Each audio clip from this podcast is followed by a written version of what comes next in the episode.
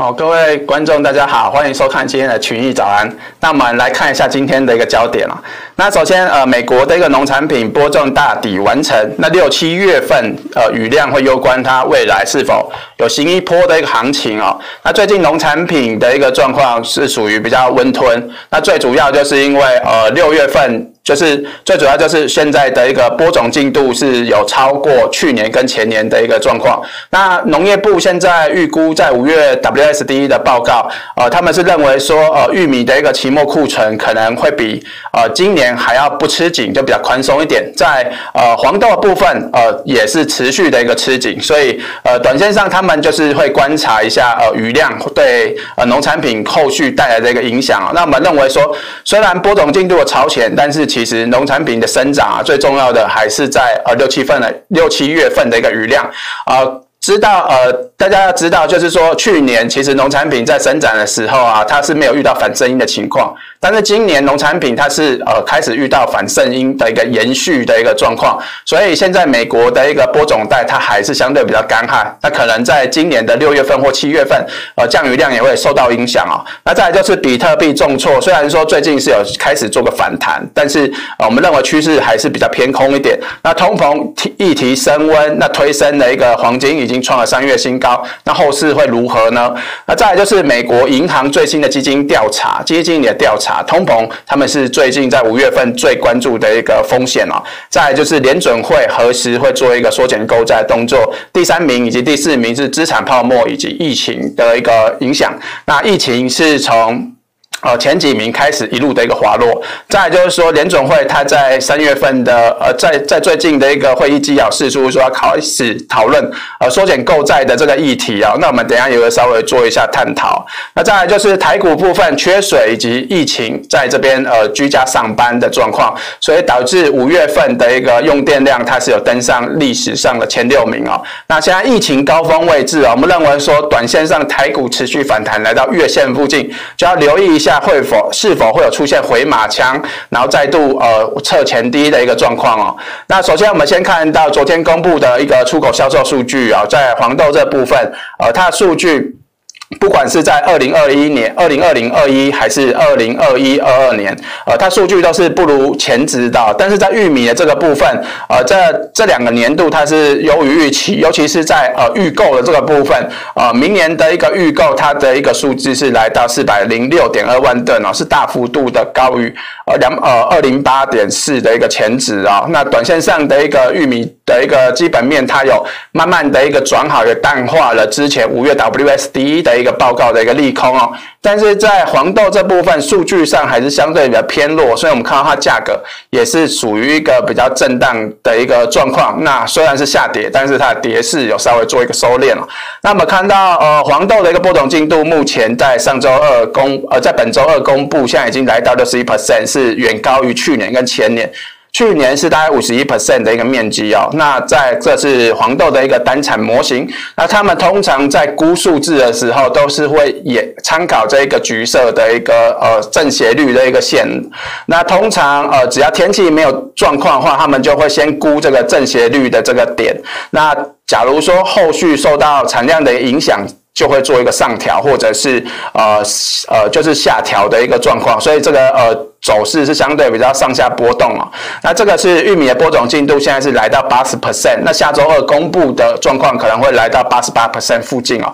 那目前状况也是远超过去年的播种进度。那么过去有提到说，其实玉米它要在五月中之前就要播种。八成以上，这样子，它六月份有雨量，才会让它有适度的一个生长。那也因为这个呃播种进度是超过了去年，也是五月中之前它已经超过了八成，所以呃市场就是呃正面乐观的一个预期，它的一个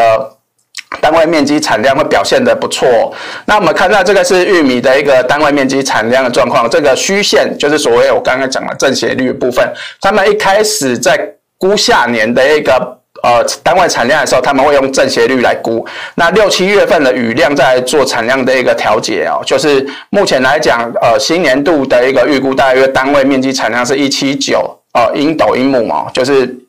单位面积产量，所以这个也就是会造成呃玉米的期末库存现在是比呃这个最右边的这个棒啊，其实是比前一根还要高一点，就是说呃它的一个呃吃紧的状况可能会有稍微比较宽松一点，所以最近的黄豆玉米价格表现才会比较温吞。但是实际上掌握行情的关键还是在六七月份的余量哦。那么看到以离岸报价来讲，美豆的一个价格它是一直高于巴西。那过去通常美豆价格高于巴西价格。都会比较弱，但是我们知道，呃，今年的一个行情其实表现还不错，最主要就是因为期末库存是非常的低，所以它持续的一个支撑价格，那加上有一些天气因素的一个影响，所以又继续推升价格。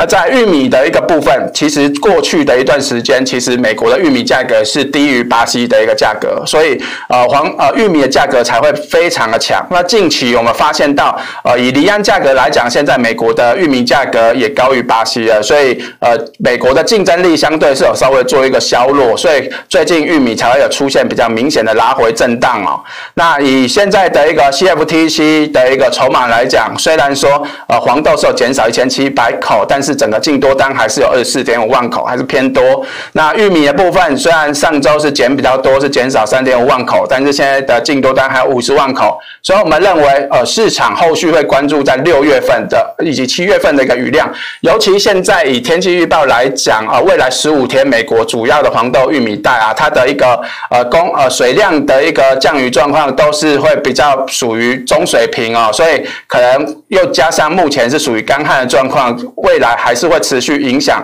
呃这些单位面积产量的一个状况，所以我们认为呃黄豆以及玉米的一个农产品行情其实还没有走完，短期只是一个呃比较横向就是震荡的一个整理哦。那在玉米的部分，它也是属于比较高档震荡的整理。那至于在铜的部分，最近虽然有震荡做一个下跌，其实我们在五月十四号就是铜周报的时候就有提到，就是现在呃铜价它是属于比较折价二十六块左右的一个状况。那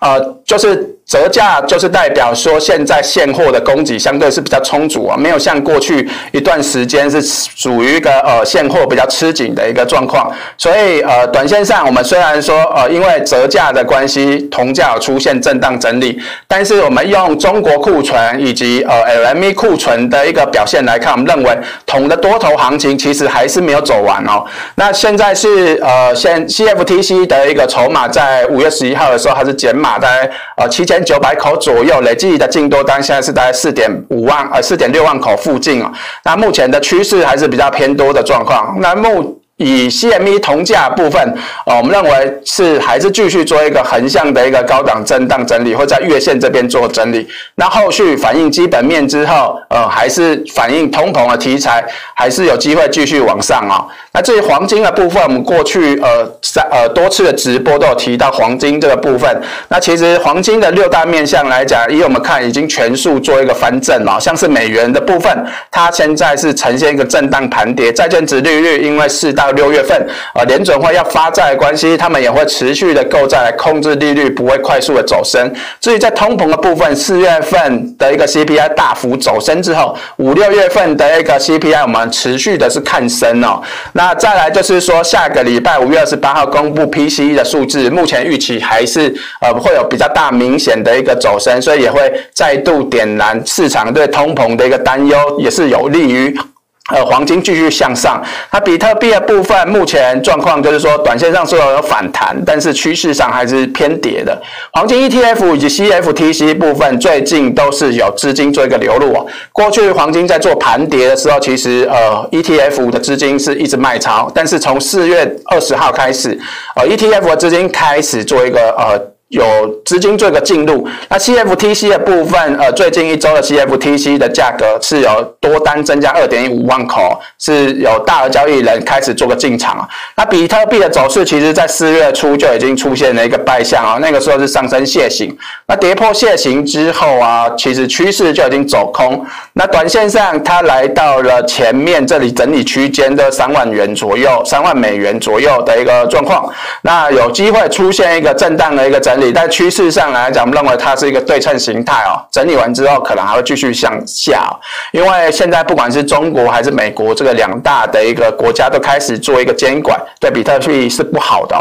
那我们看到这个呃联储的一个 CPI 预测哦，我们看到粉红色框这部分，呃，它的基期相对是比较低哦，所以代表说现在联储预测它的一个五月份 CPI 大概是来到四点五二 percent，会比四月份四点二 percent 再增加零点三二 percent。那核心 CPI 部分，呃，四月份是三 percent，这边是增加三点二九 percent，还是会继续向上。那六月份它应该会向上，但是可能向上的幅度又开始做个缩减。那这个是呃，我们主要看到这张图，就是在绿色棒的这个部分，它是。呃，实质负利率的状况，因为呃，这个呃坐标轴它是反向过来了，越往上它是越负哦，所以呃四月份公布之后，实质利率是跳升大幅度的一个跳升，那我们认为五月份它还会继续做一个跳升，那这是有利于黄金在通膨的议题上，那这个是 CFTC 大额交易人在五月十一号增加二点一五万口的一个多单。就是呃，现在多单以及资金都慢慢呃聚焦在通膨的一个题材黄金上啊。那目前的黄金价格，它在一八六、一八七三以及一八八零的附近是黄金切割率的一个呃压力。那我们认为说，在这边整理之后，后续还是有机会往一月六号的一个呃压力做一个挑战。一月六号压力差不多在这附近哦。那再来就是咖啡的部分，这个是咖啡。历年的一个产量，那巴西咖啡阿拉比卡这部分它是有大小年的一个产量之分嘛？那红色的部分就是属于小年的一个产量。那目前因为小年以及干旱影响，所以呃巴西的一个相关主要机构都是认为巴西的产量大概会年减三十五 percent。CONAB 就是巴西农业部旗下重要的一个供应公司，所以它的一个数字相对是比较准确一点，也是估计的比较呃中性偏保守。那小年对小年就是跟二零一九年的产量来比，它会减少大概接近八点六 percent 啊。那呃，C O N I B 它会在五月二十五号来发布第二次的一个报告。那这个报告有多重要呢？它在上一次发布是三月底。那三月底公布完之后，虽然咖啡价格是先震荡走跌，但来后来不久之后就开始掀起了一个很大的一个多头。所以代表呃五月二十五号这一个呃预测报告是非常重要，届时波动会越来越大。那这是机构对咖啡的一个目标价预测，我们这个粉红色框都是巴西的一个。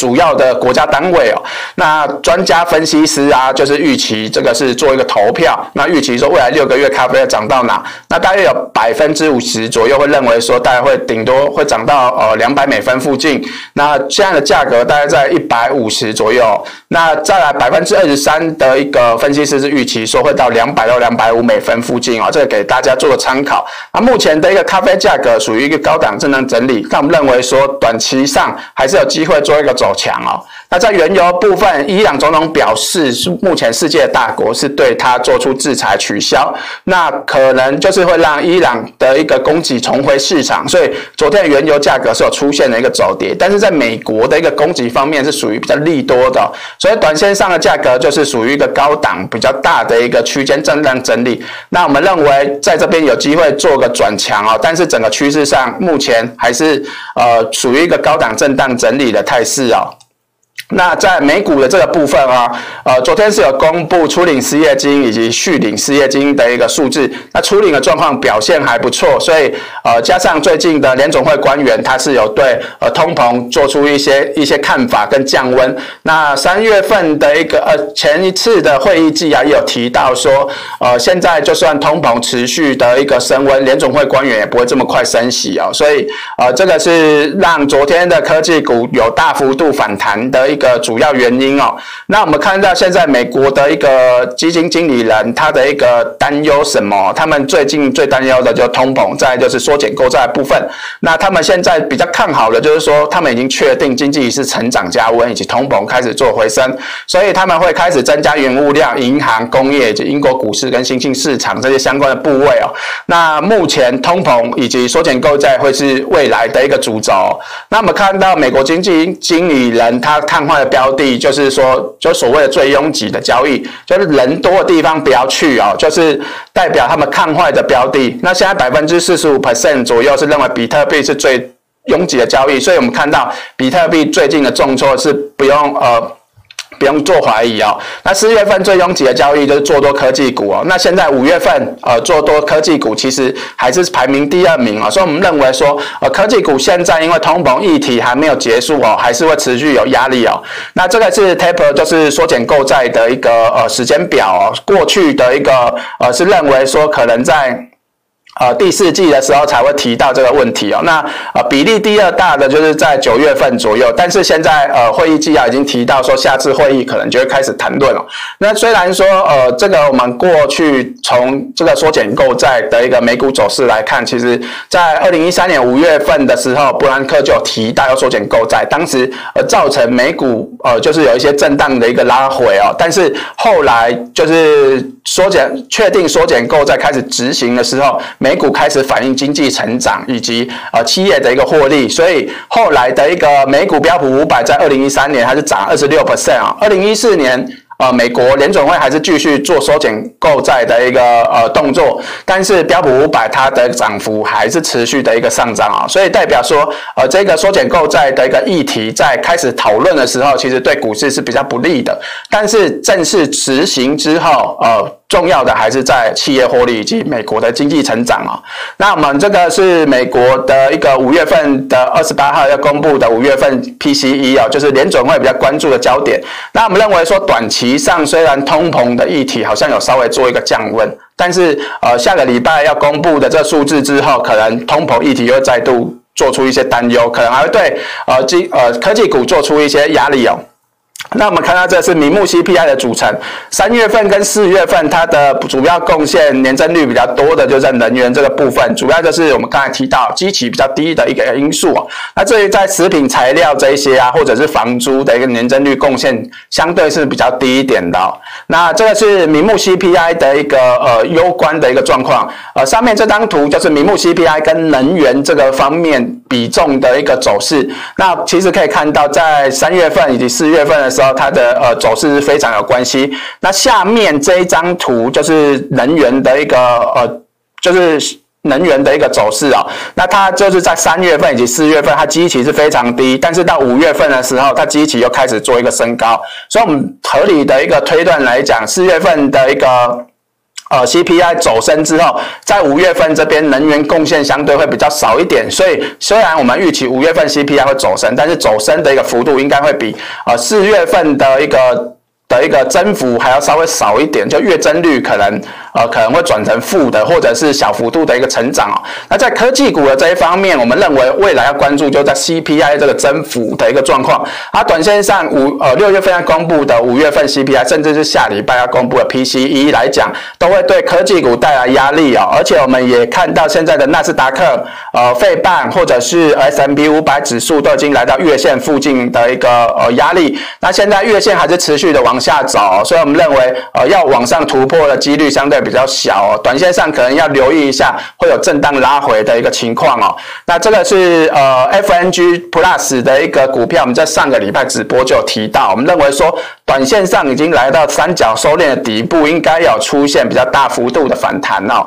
所以现在呃科技股开始做个反弹，其实是呃不用呃就是。幅度这么大，应该是呃不至于过度怀疑哦。但是呃后续比较需要留意的是，就是通膨指数，就是数据在公布的时候，呃科技股指数是否还有办法呃守住下面这一条比较大的一个支撑，就是观察重点哦。只要守不住，可能科技股指数就会大幅度的一个走弱。那再来就是呃。台股的这个部分，我们观察到就是最近啊，台股缺水、缺电以及疫苗的一个问题，其实都是大家市场的一个关注焦点。那五月份已经有多次做个分区限电，最主要原因就是说现在呃工厂的订单还是满载，所以很多公司它是二十四小时做一个呃赶工的状况。那再来就是说很多机组，就是台电的机组开始做一些岁修，那以及疫情大家分流上班、居家上班，在家吹冷气、用电脑的。一个呃用电量其实开始做上升，